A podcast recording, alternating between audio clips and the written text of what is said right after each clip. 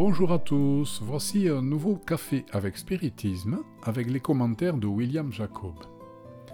Dans le livre Reliquaire de lumière chapitre 26, nous trouvons un message intitulé Médiumnité au foyer par le bienfaiteur Emmanuel à travers la psychographie de Chico Xavier qui dit N'abandonne pas la tâche médiumnique au foyer sous prétexte que tu es un comité réduit. Souvent, la popularité n'est qu'une épreuve amère. Même si tu te trouves avec un ou deux compagnons seulement, réjouis-toi avec eux au nom du Seigneur, qui désignera des messagers d'amour et de lumière pour le service de soutien de ton effort dans le bien. Comment pouvons-nous faire un grand voyage si nous ne sommes pas disposés à faire les premiers pas? Les gouttelettes d'eau font le grand fleuve et de minuscules notes composent l'harmonie magistrale. Rappelle-toi la bénédiction de soulagement aux malheureux désincarnés, l'assistance aux compagnons qui pleurent et la protection à l'enfant malade. Souviens-toi de la conférence qui aide ceux qui souffrent, de l'idée, apparemment sans importance, qui brille soudain dans ta bouche pour donner la solution à des problèmes difficiles, de l'élan que tu peux déclencher dans un cœur découragé, et travaille toujours.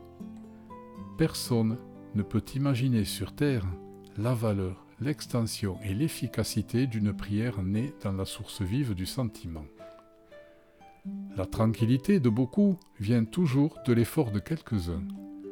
La médiumnité au foyer, lorsqu'elle est basée sur l'inspiration de l'Évangile, accomplit d'infinis miracles de travail et de contentement, de courage et d'affection. Elle répond surtout aux leçons du bien. La charité est Jésus avec nous. La main qui écrit un livre noble est respectable et généreuse. Cependant, la main qui aide un malade est sublime et sainte. Le cœur qui comprend et aide dépasse en grandeur l'intelligence qui étudie et enseigne. Sois l'instrument béni de paix et de joie pour ceux qui t'entourent. Dans le silence et l'anonymat du travail spirituel au foyer, tu peux aujourd'hui semer la gloire et le bonheur qui demain brilleront dans ton âme pour toujours.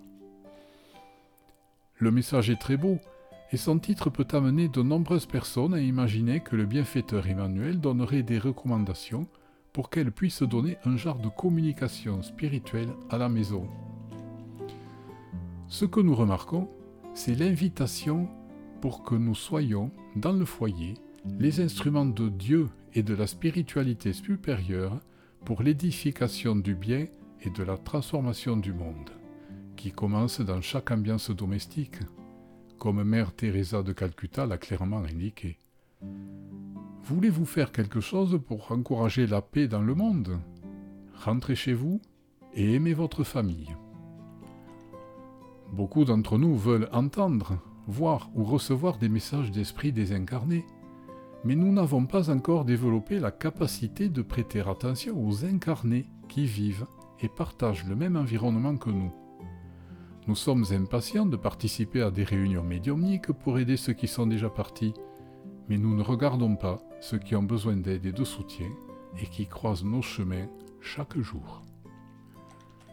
En famille, nous aurons presque toujours des difficultés différentes et des limitations supplémentaires. Mais nous devons, avec l'aide d'en haut, persister dans cette fonction d'aider ceux que nous aimons, ne serait-ce que par une prière sincère et aimante. Je termine cet épisode en reprenant une des phrases prononcées par Emmanuel. La médiumnité au foyer, lorsqu'elle est basée sur l'inspiration de l'Évangile, accomplit d'infinis miracles de travail et de contentement, de courage et d'affection. Je vous souhaite beaucoup de paix, de bonnes études, jusqu'au prochain épisode de Café avec Spiritisme.